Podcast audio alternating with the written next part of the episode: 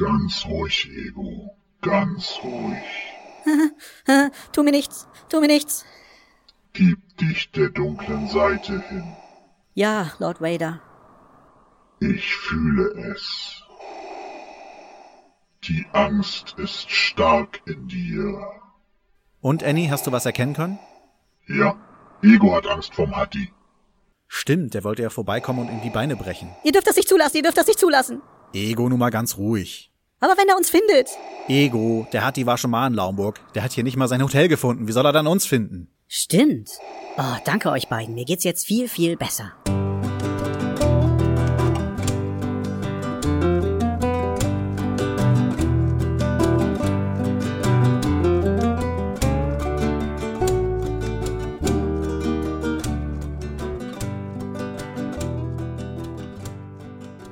Ich glaube, ich bin heute zu krank dafür.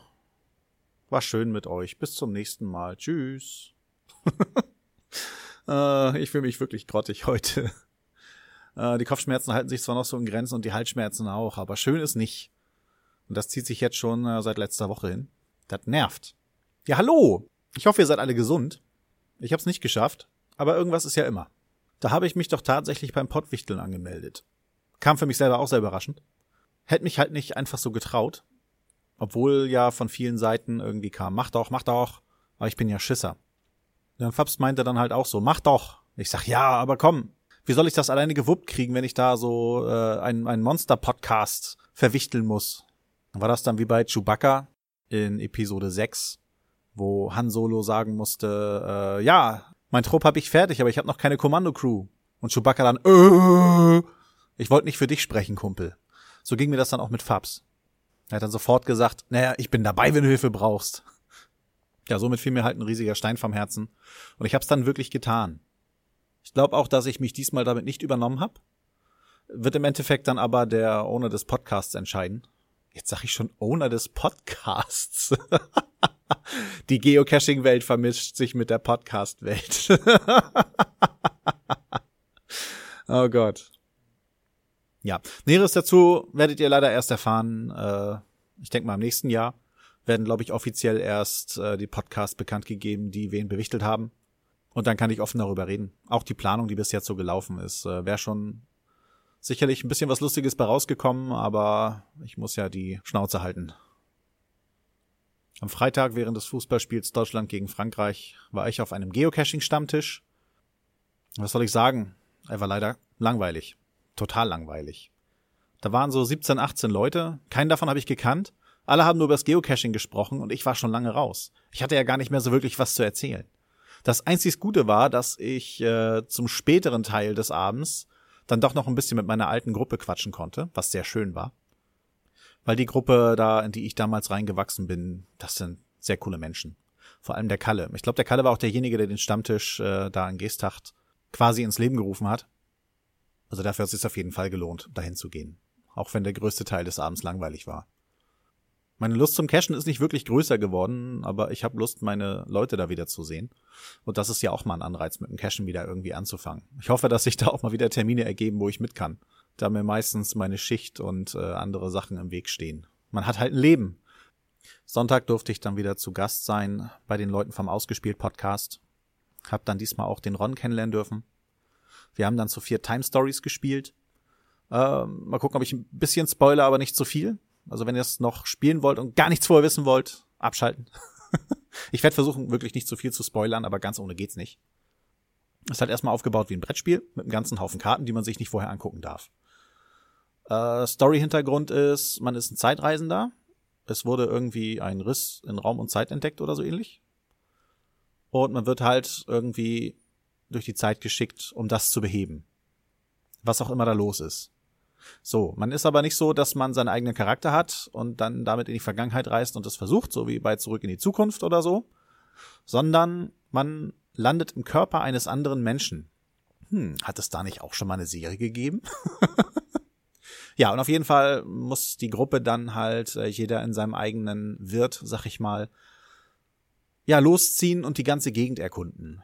In diesem Fall ist es eine Heilanstalt und man muss dann immer von Raum zu Raum wechseln und in den Räumen Äh, die sind halt dargestellt durch verschiedene Karten, die erstmal nur ein Bild ergeben. Und dann kann jeder sich sagen, ich untersuche äh, die Karte, ich untersuche die Karte.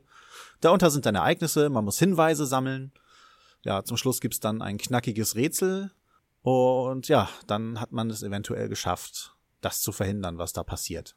Wir haben eine Weile gebraucht, aber wir haben es geschafft mit einem schlechten Endergebnis. Es gibt dann tatsächlich nachher noch eine Tabelle, wo man gucken kann, wie gut man war. Ich sag einfach mal, das Rätsel war schuld. Ohne einen Hinweis, den wir eigentlich hätten gar nicht haben dürfen, ist halt durch Zufall passiert, wäre ich zumindest nicht in die Richtung des Lösungsweges gekommen. Äh, ich weiß nicht, wie es in den Köpfen der anderen drei aussah. Es war schon heftig, also das eine Endrätsel, ja, was soll's. Krass war, wir haben nebenbei einen Gegenstand gefunden, weil wir einfach ein bisschen mehr untersucht haben und nachgeguckt haben, äh, der gar nicht für das Szenario wichtig war.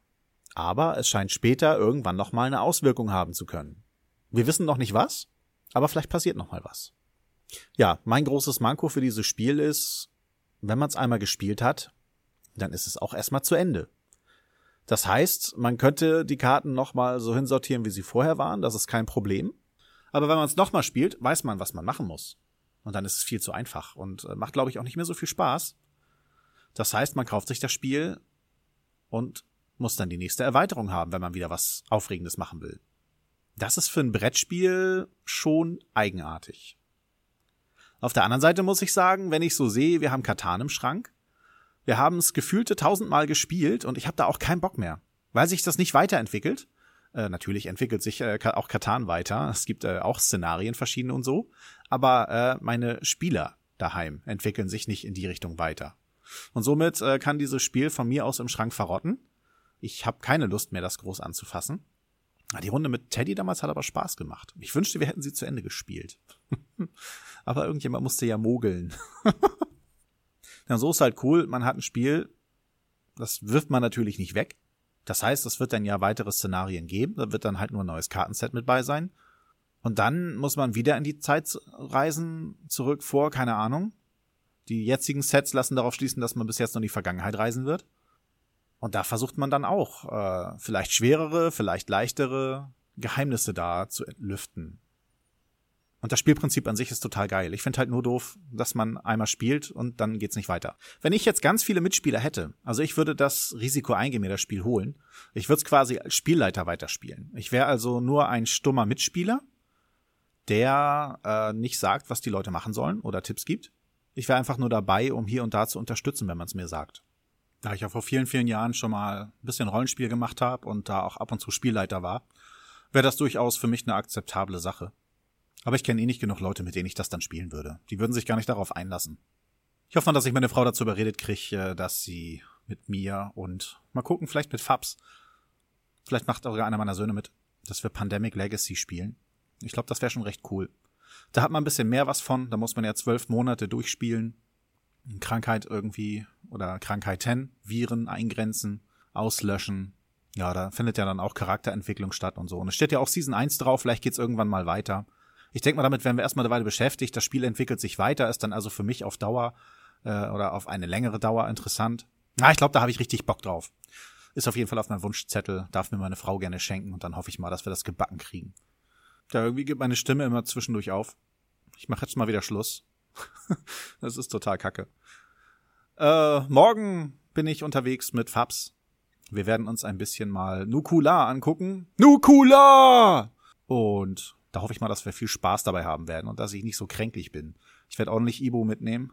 Äh, ja, und dann bin ich halt auf Drogen da. Wenigstens auf legalen. ich wünsche euch eine schöne nächste Zeit. Weiß nicht, wann ihr mich das nächste Mal hört. Ich hoffe, dass meine Stimme nicht endgültig versagt. Geplant war ja noch, ähm, ein Zwiegespräch reinzuhauen. Das Schneiden gestaltet sich aber wohl sehr aufwendig, da ich das alles wieder weggegeben habe an meinen Chefredakteur. Ich bin ja zurzeit total beeinflusst durch den Film Frozen, muss ich mal sagen. Meine Tochter guckt den rauf und runter. Ich fand ihn zu Anfang doof, habe immer noch äh, große Mankos in dem Film, wo ich mir sage, das finde ich total kacke. Aber die Lieder an sich, auch wenn sie nicht äh, der Stil sind, den ich mag, die sind einfach nur gut. Die sind richtig gut, gehen richtig ins Ohr und ich habe die ständig im Kopf.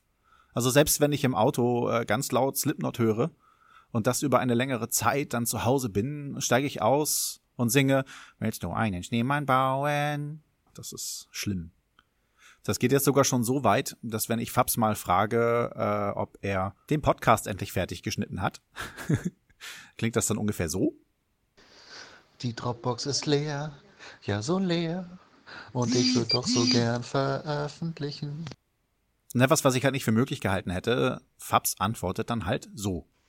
Mein Sonntag war fauler als geplant. Mein Job ist klar.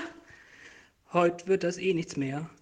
Ansonsten denke ich mal, dass ihr gegen den 24.12. wohl die Pottwichtel-Folge hören werdet. Ich weiß nicht, wann die ausgegeben wird. Vielleicht sogar kurz vorher. Und ich glaube, so zwischen Weihnachten und Neujahr sollen die alle erscheinen. 50 Podcasts. Für mich 40 Fremde oder so. Das heißt, 10 bekannte Podcasts von eventuell 10 fremden Leuten und 40 fremde Podcasts mit eventuell 10 bekannten Leuten.